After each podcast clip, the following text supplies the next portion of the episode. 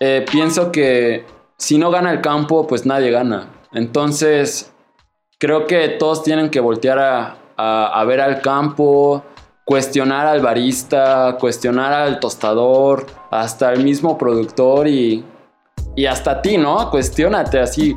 ¿Es en serio que estoy tomando esto? ¿Esto es café para mí o qué es café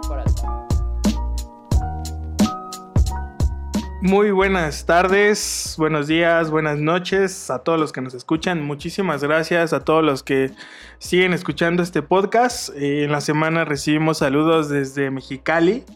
Híjole, no recuerdo el usuario en Instagram, pero pues muchísimas gracias eh, por las palabras. Eh, qué bueno que les está gustando este tipo de contenido, en donde el objetivo pues más que nada es poder aprender un poco más acerca de, del café. Entonces, pues el día de hoy tenemos, bueno, seguimos grabando con nuestro super micrófono Cavalier, que el, episodio anterior no nos quedó nada mal, creo yo, si no, pues igual si nos pueden ir comentando ahí cómo, cómo están escuchando el audio en lo que nos hacemos de, de, un nuevo, de un nuevo micrófono. Pero bueno, aquí el objetivo es continuar. Entonces, bueno, el día de hoy tenemos a un, a un super invitado. Uh, uh, lo conocen en todo Cuernavaca como los mejor flat white. El mejor flat white. el mejor flat white que puedes encontrar en Cuernavaca te lo prepara Paco, barista Paco. Entonces le voy a ceder cámaras y micrófonos para que se pueda presentar. se pueda presentar un poquito, nos puede decir quién es Paco, qué hace, a qué se dedica, de dónde viene, qué gustos tiene, qué hobbies. Ahora sí que lo que nos quieras comentar, Paco. El micrófono es todo tuyo. Venga. Pues, ¿qué onda chicos? Yo soy Francisco León, mejor conocido como Paco León. Así me pueden seguir ahí en mis Instagram. Acá ya, ahí robándome las cámaras de, del podcast y el micrófono, claro. Y pues, gracias chicos, gracias por invitarme, gracias por, por poner su mirada en mí, porque justo algo estamos haciendo, ¿eh? Y pues miren, ¿quién es Paco? Paco es, es este chico que un poco atrapado por los problemas del mundo, pues encontró un, un, hogar en el café, porque pues el café pareciera que nada más es esta, esta rutina, este pequeño ritual que hacemos cada mañana y pues creo que, que tenemos que ver que es más que eso. Pues yo inicié en el ámbito del café en el colibrí. ¿Qué, qué, qué es el colibrí? Mira, el café colibrí era este lugar típico de, de abuelitos. Sí. Abuelitos, si me están escuchando, es con todo cariño. En Pues Cuernavaca. en Cuernavaca, justo, ahí justo en el centro, por donde está el kiosquito, ahí, un lugar muy, muy tranquilo, muy ameno, pero para los que van a comer. Porque créanme que, y lo vamos a hablar más adelantito, que ser un barista nada más implica, pues, apretar botones. Y creo que en ese tipo de cafeterías te enseñan a apretar botones, no cuidar tu materia prima, no darle el respeto a los productores. Y sí fue un caos, ¿eh? Fue un caos, pero me, me dio un camino y me dio esta probadita que, que no se quedó ahí. Y busqué más y Oye, ¿y qué máquinas, qué, qué máquinas tienen ahí en el colibrí? ¿Recuerdas qué máquinas tenían o con qué trabajabas? Pues mira, trabajaba con unas Capri, eran una Sanremo, una semiautomática y una automática.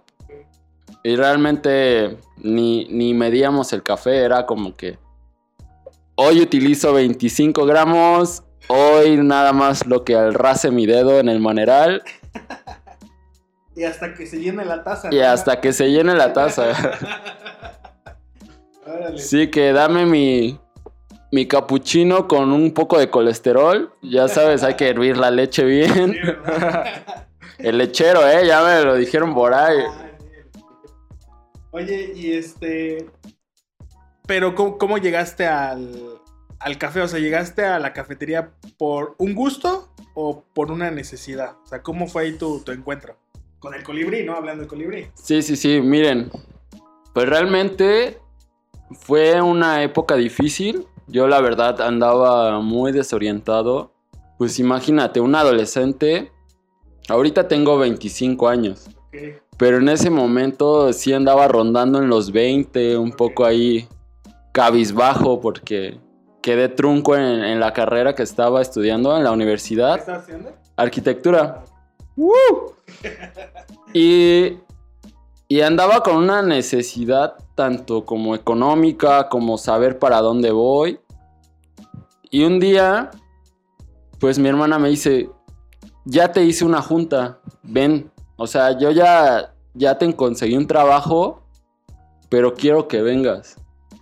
Y yo así, ahora, ¿no? Y justo ese día, hermano, no sé cómo son las cosas de la vida, pero no tenía para el pasaje. O sea, imagínate, vivía como a 5 kilómetros de ahí, vivía por el bosque, que es la parte más alta de Cuernavaca, y tenía que bajar hasta el centro. O sea, y, y me la aventé caminando, llegué muy sudado a, a mi, a mi entrevista, pero todo fluyó bien, ¿eh? Creo que, que me salvó mi labia y que me hablan esa misma tarde así como que, ¿sabes qué, Paco? Pues preséntate. Digamos que en niveles de, pues de importancia, el barista era el mejor, ¿no? Era que, el que te se robaba las cámaras. Y pues tuve que entrar desde abajo. Entramos de, de mesero. Y pues, hermano, me posicioné muy rápido. En un mes yo ya estaba preparando cafés. Ya de jefe, no nada más ahí aventando el puro billete desde arriba. Sí, sí, diciéndole, no, sí está bien mi bebida. re". Y, y sí fue como que así me atrapó el café, justo me, me agarró este, en este lado donde tenía necesidad, pero esa necesidad se transformó en, en trabajo, en saber para dónde, en qué me gusta, en replantarme muchas cosas. ¿Cuánto tiempo estuviste ahí? Estuve un año, un año y a los dos meses yo ya era encargado de barra. Órale. Aunque en esa barra pasaron muchas cosas, ¿eh? No, eran... ¿Nos puedes compartir algo? Imagínate, un día yo no sabía usar el shaker, jamás me enseñaron a usar el shaker, hermano. Me explotó el shaker. Yo metí una tisana, pero no sabía que se metía fría. Entonces la metí bien caliente y que empiezo a agitar. No, hermano, las paredes eran blancas, parecía que habían matado a un pollo. Entonces el encargado me voltea y lleno de gente, yo todo así rojo, las paredes manchadas. No, no, ¿Pero no. no les dan capacitación cuando entran?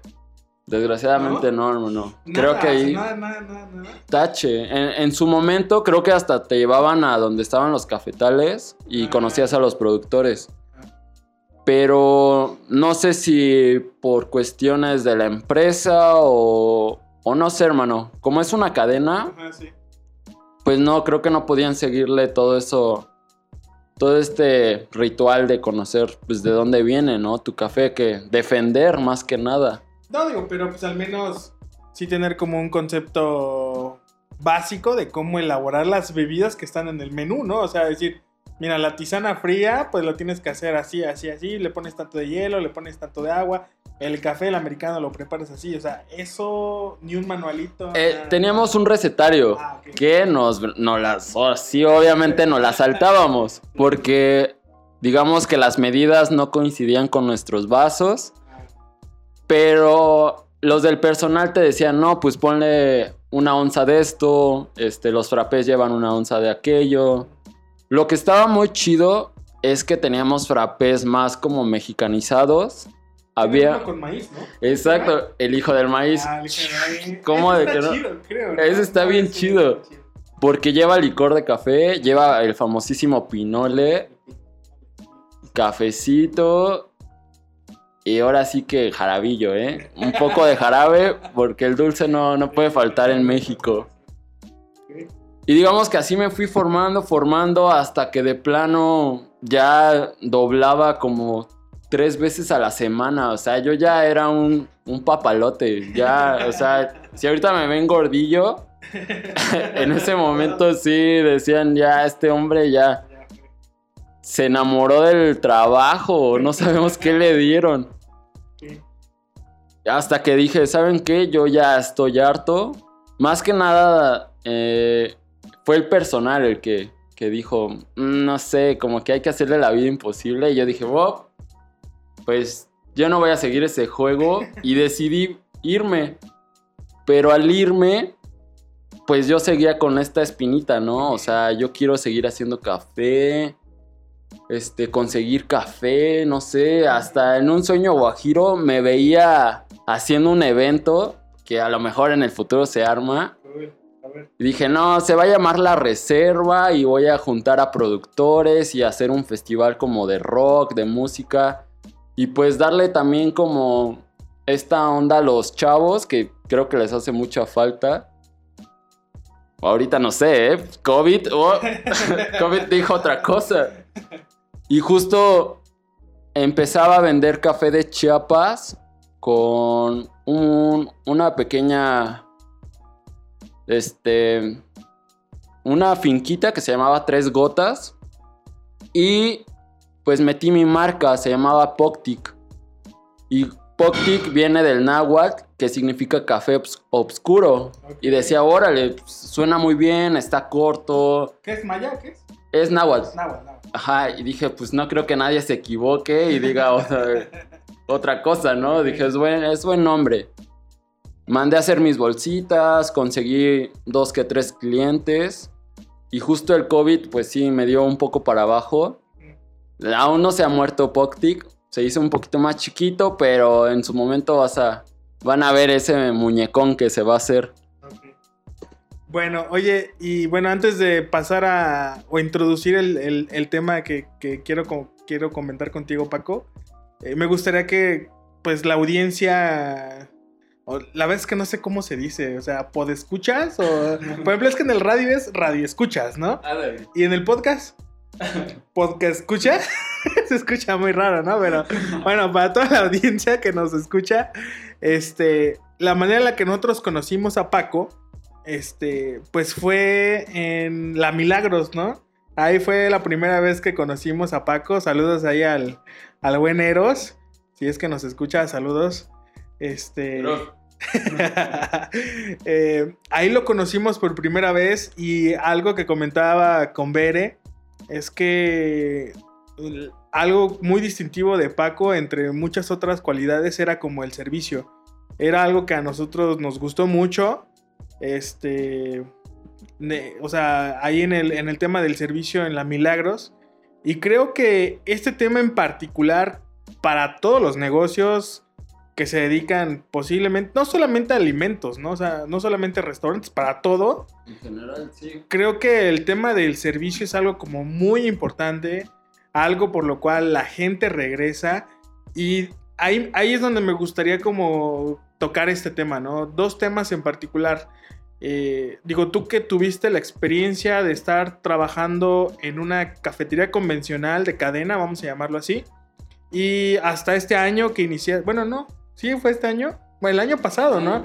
El año pasado que, que inició esta barra de, de café especialidad en Cuernavaca que se llama Umami, este, pues ya viste como las dos caras de la moneda, ¿no? O sea, ya viste cómo funciona, ¿no? Entonces, me gustaría igual que nos pudieras compartir qué importancia y qué relevancia tiene, uno, el servicio, o sea, en servicio, ya sea en una cafetería de especialidad o no, o sea, qué importante es el servicio. Y dos, ¿qué diferencias has encontrado entre ambas ¿Qué vamos a llamarle? Este. No sé. Es que no sé si llamarle categorías de cafetería, pero. Pues al final del día sí es una categoría, ¿no? Este, entre estos dos mundos, vamos a llamarle, estos dos mundos diferentes de preparar una bebida y de servir una bebida de café, ¿no? Entonces, ¿qué nos puedes comentar al respecto? Y no te apañes mi micrófono porque... no es cierto, es todo.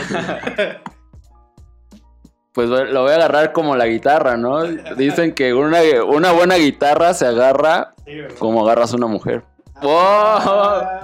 Ya se puso. Sí, ¿eh? O como haces café, ¿no? ¡Oh! Ah. Yo lo hago rico. Spoilers. No, pues mira, yo creo que es muy, muy importante. Más que nada.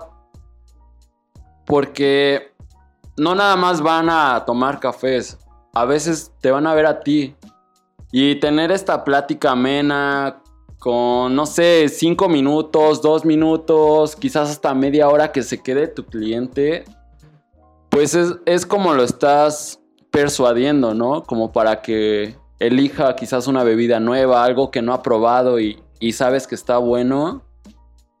O también para que esa persona pues se desahogue, porque al final del día en una barra de café, pues está muy abierto que, que se abra este diálogo, ¿no? No solo hablar de qué tal estuvo tu extracción, sino, oye, ¿y qué piensas sobre este tema?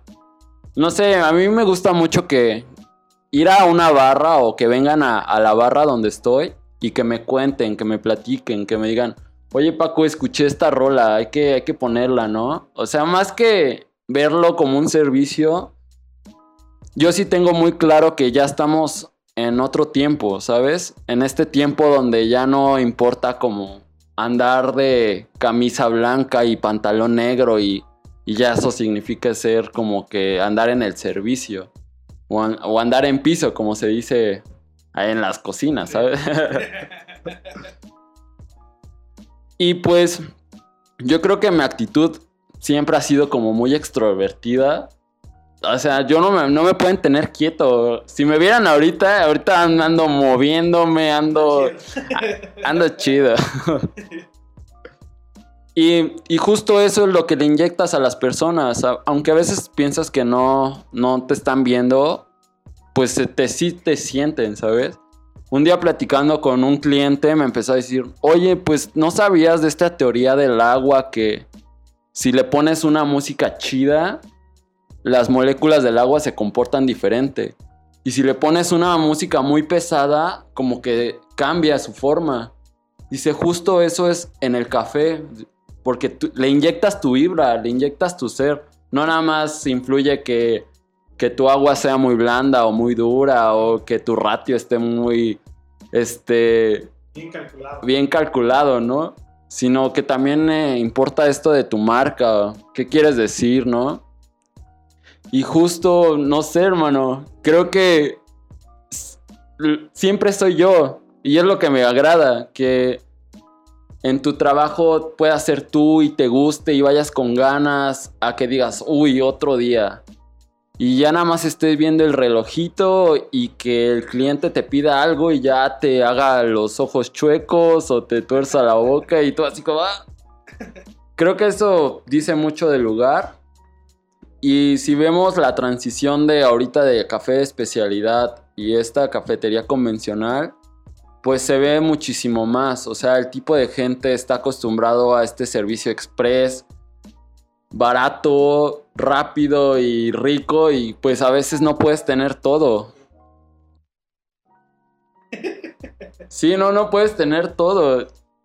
Y, y que te permitan y te esperen en una cafetería de especialidad y que digas, oye hermano, tu café tarda tres minutos, pero en esos tres minutos vas a tomar una bebida que te vas a echar para atrás. Pues la gente lo, lo valora y, y pues dice, oye, qué chido que esté este chavito haciendo cafés buenos y aparte pues te la pases bien chido, ¿no? Te la pasas bomba y, y créeme que hasta el mismo barista nace así como, nah, yo te invito al siguiente expreso y, y no es porque el cliente no lo pueda pagar, sino porque pues se da, ¿no?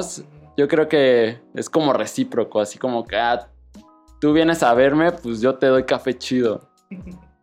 Un día diciéndole a unos clientes que cómo me sentía en el trabajo, les dije, bros, la neta yo siento que, que vivo y que todos, o sea, que vivo aquí es, es mi casa y todos vienen a visitarme para que les haga café.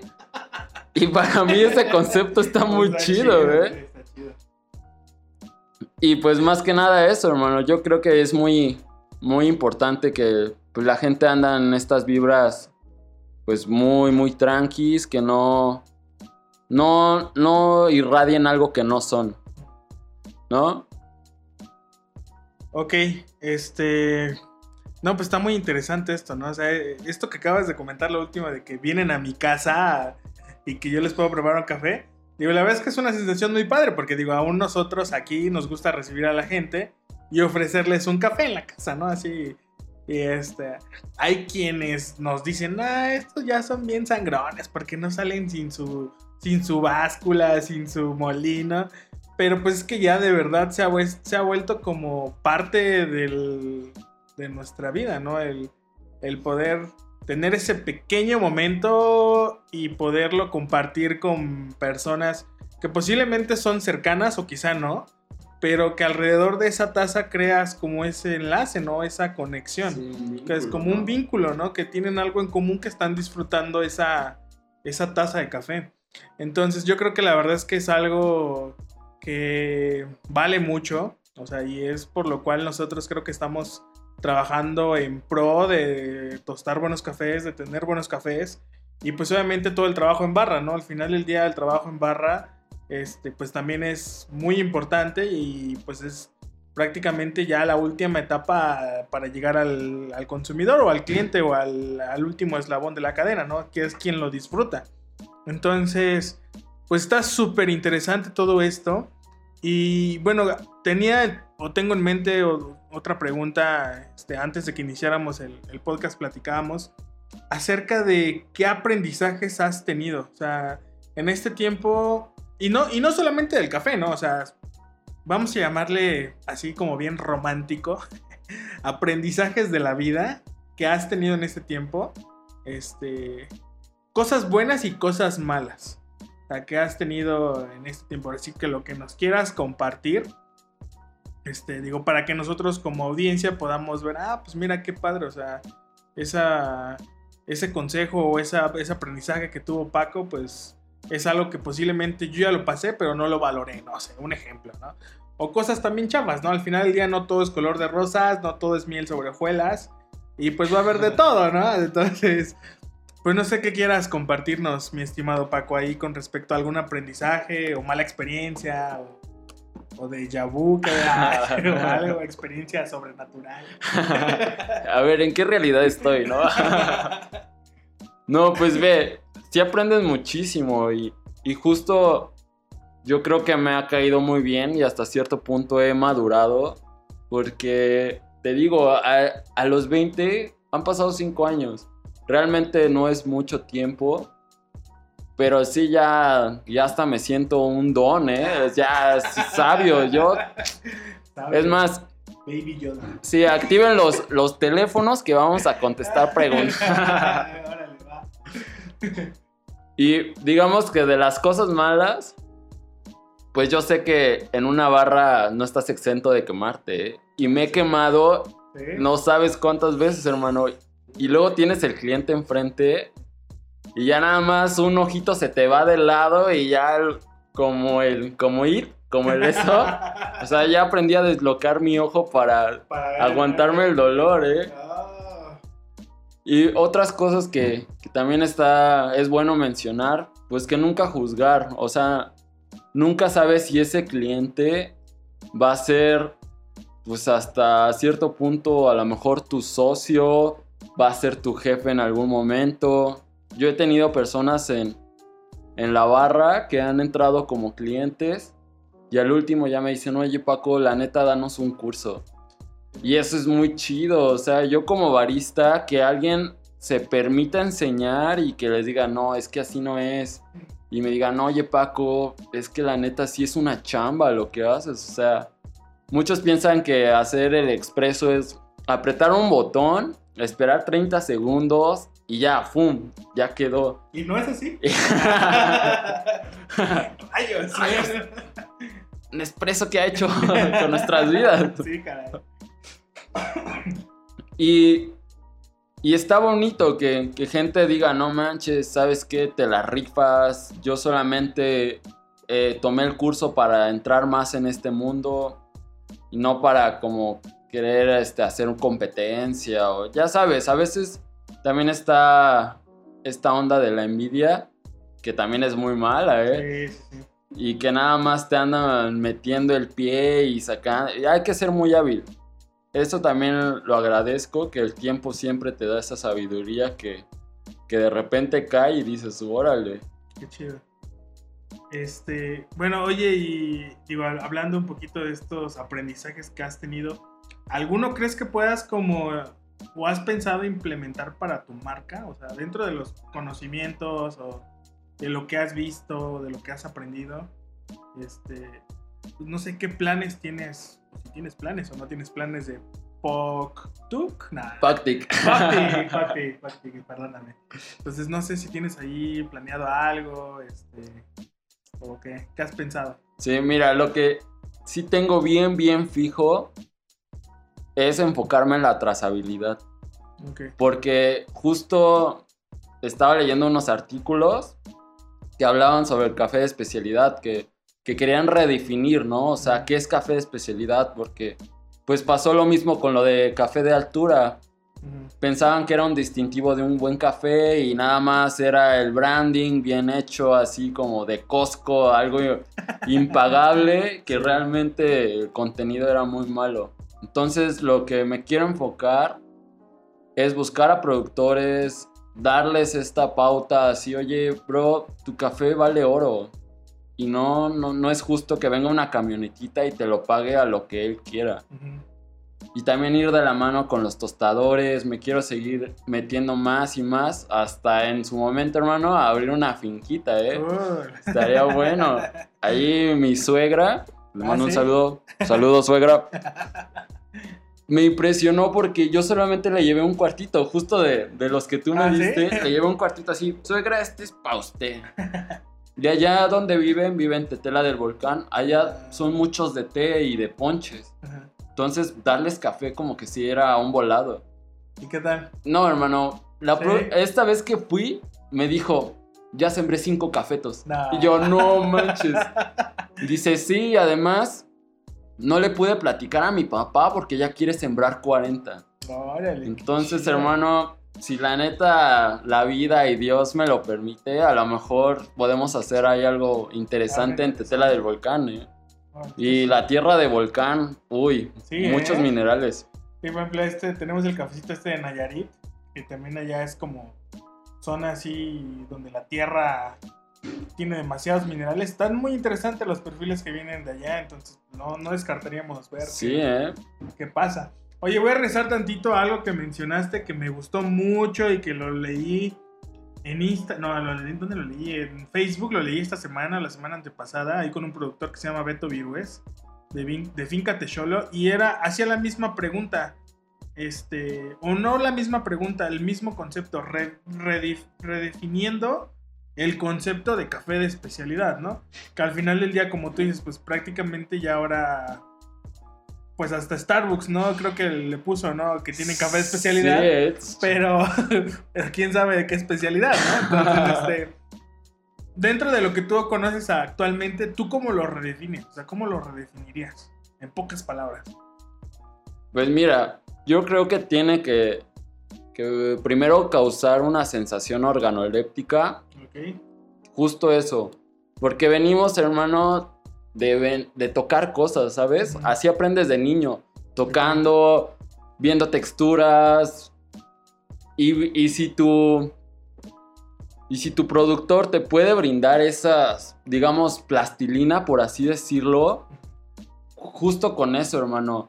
No cerrarte a procesos, experimentar, hacer, no sé, miles de cosas y ver para dónde va el café, porque si te das cuenta es algo relativamente nuevo esto del café de especialidad y que llevemos una década y, y todavía digamos, no, es que esto ya es como que lo fijo y, y nada, el ratio empieza así, no puedes hacer un ratio uno a uno porque ya satura. No, yo creo que te tienes que abrir, tienes que tener una mente muy creativa y abrirte. Apenas estábamos haciendo unos cold brew de, de 30 horas. No manches. Salieron unas notas como a Jerez, como a Brandy. Y decía, ¿qué onda? O sea, Ya, le pusieron brandy. el pretexto. alguien vació brandy en mi cold brew. Y justo así, ¿no? De redefinirlo, buscando nuevas maneras de hacerlo. Ya sabes que ahorita en los vertidos hay miles de maneras, que blooming, no hacer blooming, blooming de 50 segundos, hacer blooming mientras haces el vertido. y dices, wow. Cool. Y, y siempre por el lado del café, eh, pienso que si no gana el campo, pues nadie gana. Entonces, creo que todos tienen que voltear a, a- a ver al campo, cuestionar al barista, cuestionar al tostador, hasta el mismo productor y, y hasta ti, ¿no? Cuestiónate así. ¿Es en serio que estoy tomando esto? ¿Esto es café para mí o qué es café para ti? Porque yo creo vas a estar de acuerdo, hermano. Pero el quien conoce el café de especialidad, o sea, no es porque seamos payasos ni sangrones, pero ya no te entra otro café, o sea, ya sabes algo que está correcto y dices, bro, es que no puedo, en serio, perdóname, pero no tienes un tecito de manzanilla o, o algo así. A ver, ¿tú- ¿tú qué, ¿tú qué puedes decirme? Pues sí, pues mira, yo creo que tiene much- mu- tienes mucha razón con respecto a esta parte de cuestionar. Fíjate que no, no lo había pensado de esta manera, ¿no? Cuestionar eh, pues cada eslabón, ¿no? De la cadena de producción del café. O sea, ¿por qué lo hace así el barista? ¿o por qué lo estás tostando así? ¿O por qué lo estás sembrando de esta manera? ¿Por qué le estás poniendo tal, tal abono, no? Entonces, este, creo que sí va, va, por, va por ahí. O sea, eh, creo que tiene que ver mucho con algo que también mencionaste, que es la trazabilidad. O sea, eso es como muy importante de saber qué varietal es, o sea, la altura del lugar donde se cosechó, el microclima, o sea, todo lo que tuvo que estar afectando a esa semilla para que pudiéramos posteriormente tostarla y después extraerla. O sea, es como muy importante, ¿no? Y como y también otra frase que dijiste ahorita, yo creo que tenemos mucho material para el podcast, hasta para unos buenos posts. Este, si no gana el campo, nadie gana. Y sí, o sea, no, o sea, la verdad es que creo que ahí radica pues gran parte de lo que quizá nosotros como marca iniciamos, o sea, en apoyar a productores, en trabajar de la mano. Y digo, no es fácil, no es, no es una tarea sencilla y por ejemplo, en la semana, este, no, el, el sábado, el sábado pasado, este sábado que pasó, fuimos a tostar ahí al San Cris y ya ves que tiene la finca, la patrona. Y este, ahí mi, mi cuate Edgar, al que le mandamos este, saludos, pues andaba medio agüitadón. ¿Qué onda, Edgar? andaba medio agüitadón porque les cayó una plaga, este, an- antra, antra, algo de antrax, No. pero no era antrax, antraoxis, no sé, al- algo así. Sí me la dijo y le pregunté a Alex Piñón, este, y también me dijo que sí, sí es una enfermedad común, este, y entonces tuvo que cortar 400 plantitas. No. Entonces dice que pues se comió, o sea, trataron de salvarlas, o sea, hicieron sus caldos mágicos ahí para, para tratar de, de salvar a las plantas, pero ya estaban muy enfermas, entonces se quemó hojas, se quemó fruta, o sea, todo, ¿no? Entonces, eh, pues es complicado, ¿no? O sea, muchas veces pues tú vas a un lugar a tomar café y pues ni siquiera tienes conciencia de que posiblemente ese café pues pasó por varias cosas que ni te imaginas, ¿no? O sea, muchos prueba y error en el campo, mucho prueba y error en el tostado, mucha prueba y error en el- la barra. Entonces, este, pues creo que es un tema, digo, que tampoco lo vamos a extrapolar, decir, wow, el café de especialidad es lo, lo in y solamente hay que tomar eso y todo eso, ¿no? tampoco hay que ponernos como en Sí, la sí, otro sí. lado de la balanza, ¿no? Creo que es algo muy bonito, es algo que, que hay, creo que he visto en ti una pasión, una pasión por el café y es algo que, que la verdad es que a nosotros también nos apasiona bastante, ¿no?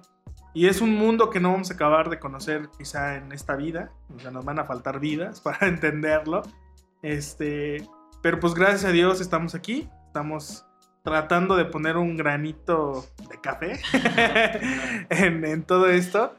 Y pues como bien dices, o sea, me gustó mucho esa frase, si no gana el campo, ya tenemos nombre del episodio, si no gana el campo, no gana nadie. Entonces, este, Pues está súper interesante. Y pues yo creo que vamos a dejarlo hasta aquí en este episodio. Yo creo que vamos a tener al buen Paco en la, en la siguiente temporada. Ahí nos va a hablar quizá, no sé, ¿de qué más nos puedes hablar? De... Mira, el café es un mundo, ¿eh? Y el que les diga que ya se la sándwich, pues creo que nada, ¿eh? Ah. Naranjas. Entonces yo creo que hay mucha tela de dónde cortar. Porque otro dato interesante es como que qué impacto está teniendo el café de especialidad en los deportes. ¿Qué? O sea, he tenido clientes ciclistas, hermano, El de ovejo- ruta. el ovejo Oh, perdido, el, ¿no? el ovejo es la Ovejo, onda. el ovejo va a estar acá en el podcast. Ya, ya, lo, ya lo contactamos. Uh. Invítenme. órale, órale, va. Y, y ves cómo está impactando a, a tantas personas, hermano, que dices, hay algo ahí que, que se puede hacer. Va, bueno, pues muchísimas gracias Paco por acompañarnos el día de hoy. Y bueno, antes de irnos, ¿cómo te encuentran en redes sociales? ¿Tu proyecto está en redes sociales? ¿Todavía no? Eh, ¿Cómo te encuentran a ti? Sí, miren, Poctic ahorita está coming soon, próximamente, pero me pueden co- encontrar en Instagram como Paco León, pero en lugar de una A es un 4. Ok. Es como 4 León. Y en Facebook como Paco León. Ahí cualquier cosa, que pásame una recetita, ahí nos ponemos de acuerdo. Ok, perfecto. Bueno, pues muchísimas gracias. Y ya saben que el mejor flat white de Cuernavaca fue patrocinado. Ah, no, este, este episodio fue patrocinado por El mejor plat de Cuernavaca. el mejor flat de Cuernavaca. Oye, está bueno para marca, ¿eh? Hay que hacer una marca. bueno, pues muchísimas gracias a todos los que nos escucharon y nos vemos en el siguiente episodio. Uh. Gracias, chicos.